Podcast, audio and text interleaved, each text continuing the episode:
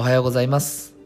淡々とこなしてしまいがちな臨床にフォーカスを当てて日々活躍されている先生やセラピストの方々に臨床の素晴らしさや楽しさを再認識してもらうためのラジオ。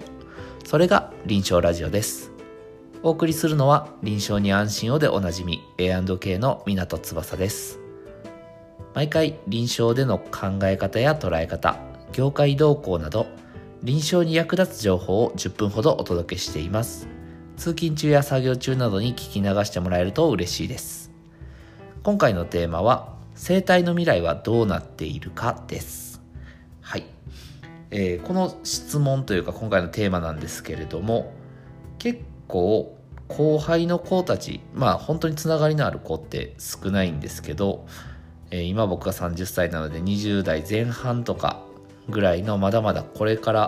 っていう先生方が先生とかセラピストさんが、えー、将来に不安を持っていて本当にこの業界でやっていっていいのかなと迷っているということが結構、えー、あります。実際その転職とかが最近は普通になってきているので業界を選ぶということも選択肢に入ってくるわけです。昔だったら修行するためにいろんな整骨院を渡り歩いたりいろいろ紹介してもらったりってこの業界で生きていくという心持ちで入ってた先生も多かったんですけど今だと実際に僕が専門学校だった時は、えー、学生だった時に、えーと、資格を取りたいから、えー、資格を集めたいからと言って専門学校に入って資格国家資格取ってるっていう先生も実際おられたのでまあそういう時代に差し掛かってるんだなというかもう突入してるんだなという感じはします。で生態の未来なんですけど本当にこれはあくまで僕のいろんな業界見てきた僕の意見なんですけど生態の業界自体はそんなに悪くはない業界なんじゃないかなと。今後の見通しも僕的にはちゃんとしたところが残っていくなっていう感じです。さすがに、えー、適当なマッサージをしてるとか、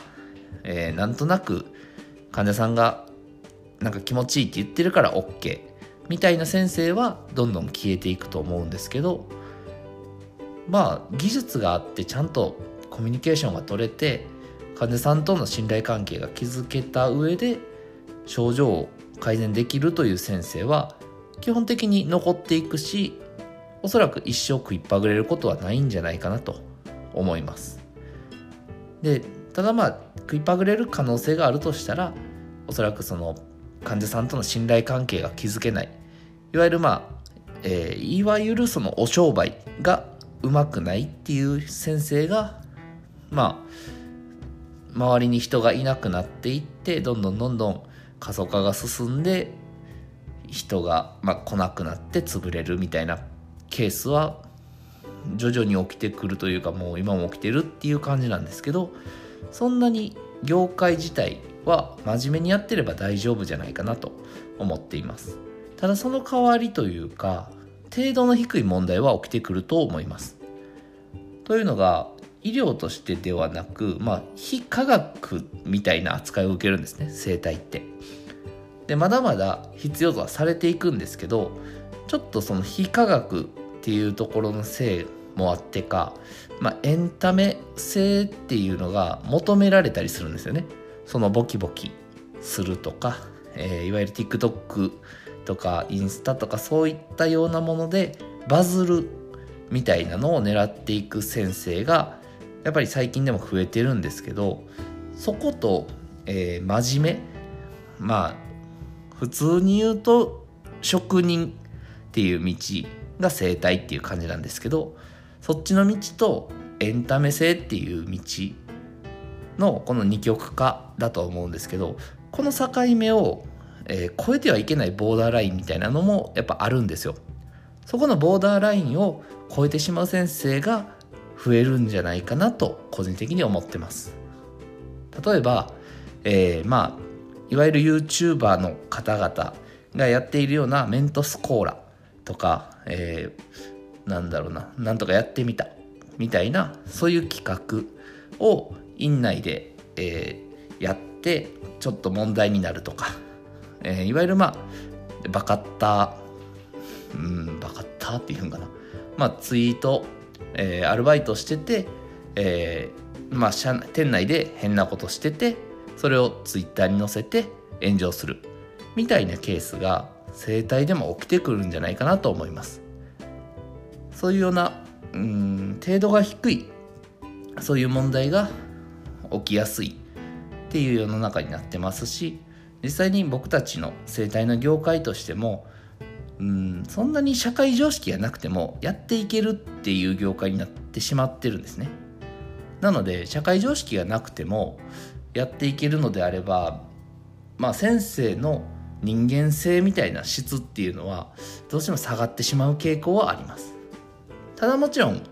もともと医療系とか生態っていうのに入ってくる人は基本的に優しい人ですからまあ、えー、めちゃくちゃ陽気な人ってどうしても営業とか うんまあ一般企業で、えー、陽キャやってるみたいな人が多いんですよ。ただ、えー、そうじゃなくて人を癒したいとか、まあ、落ち着いてる側の人が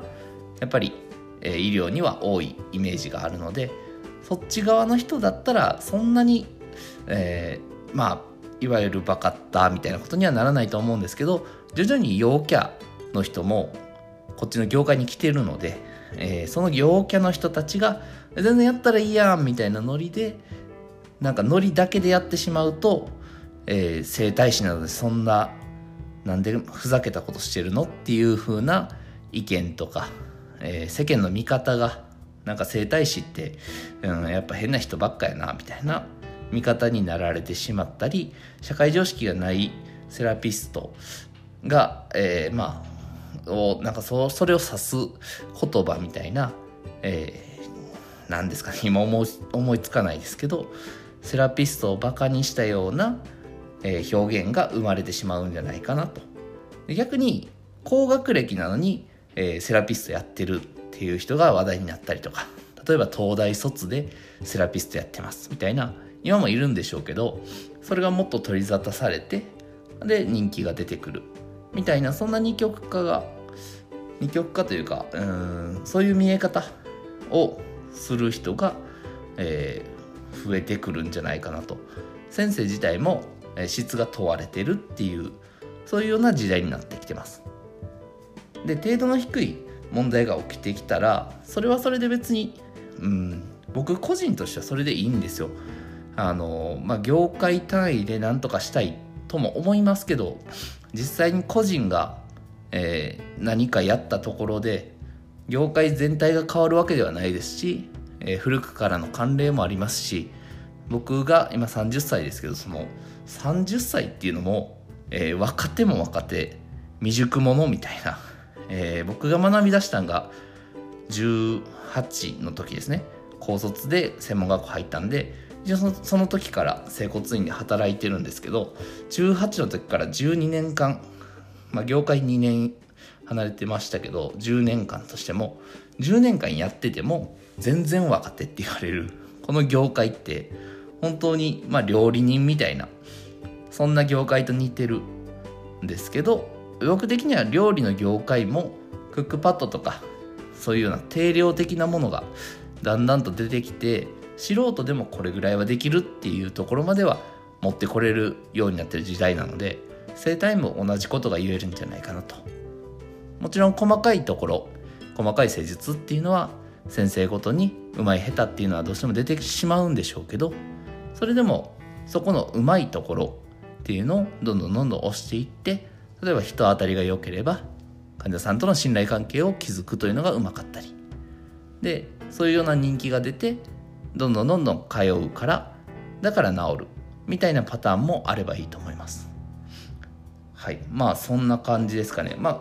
生態の未来どうなるのかっていうことに関しては程度の低い問題が起きてくるけどまあ必要とはされているので将来は僕は明るいと思ってます。はい。臨床ラジオでは臨床で活躍する先生やセラピストからの質問や体験談を募集中です。ラジオネームと内容を YouTube コメントか Instagram の DM からお待ちしております。採用された方には心からの感謝と何かしらを、えー、検討中ですんで、えー、ぜひ皆さんコメントや意見ご感想いただけると幸いです。それでは今日も一日臨床を楽しみましょう。臨床に安心をでおなじみの A&K の港翼でした。バイバーイ。